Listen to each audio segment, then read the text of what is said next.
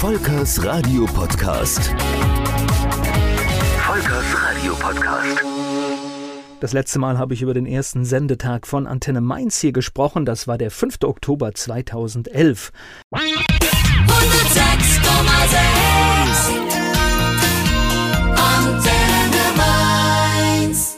Man arbeitet Monate, ja in diesem Fall sogar jahrelang auf ein Ziel und wenn man es erreicht hat, dann merkt man erstmal, jetzt geht die Arbeit erst richtig los.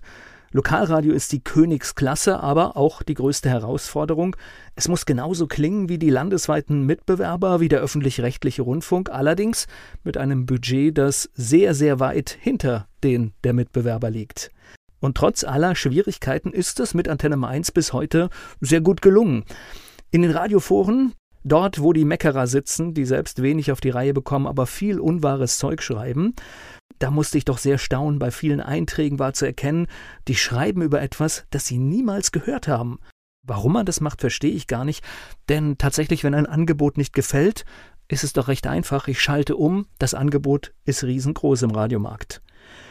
Michael Bonewitz, Mainzer Journalist, hat sonntags mit Persönlichkeiten aus der Stadt getalkt, konnte er dann irgendwann nicht mehr stemmen und ich habe das Ganze übernommen bis heute, noch immer mit einem Schwerpunkt auf lokalen Talkgästen, aber ich durfte auch mit so tollen Menschen wie Wolf Mahn, Purple Schulz und Bodo Wartke sprechen. Politiker waren dabei wie Dr. Anton Hofreiter, Malu Dreyer und Katja Suding die Schauspielerin Yvonne de Barg oder das hessische Comedy-Duo Badesalz.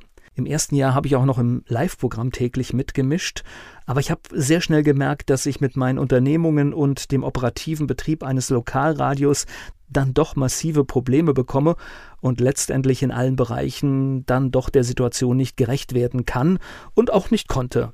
Und nach einem Kurzurlaub fiel dann für mich die Entscheidung, es muss sich etwas verändern, und nach viel hin und her habe ich dann den Sonntagstalk und die Berichterstattung für das ehemalige 97.1 Gebiet übernommen, bis heute übrigens. Was haben wir noch gemacht am Anfang? Wir haben natürlich versucht, viel Lokalkolorit ins Programm zu bekommen, unter anderem die Sendung Vereinsmeier. Hier kam einmal in der Woche der damalige Stadionsprecher von Mainz 05, Klaus Hafner, zu mir, um dann mit Vereinen aus der Stadt zu sprechen und das in seiner Art, in Mainzer Mundart. Und bald steht das Zehnjährige von Antenne Mainz an. Ist unglaublich, wie schnell so zehn Jahre gehen und was in diesen zehn Jahren alles passiert. Allerdings zeigen auch diese zehn Jahre, dass da durchaus ein erfolgreiches Unternehmen etabliert wurde.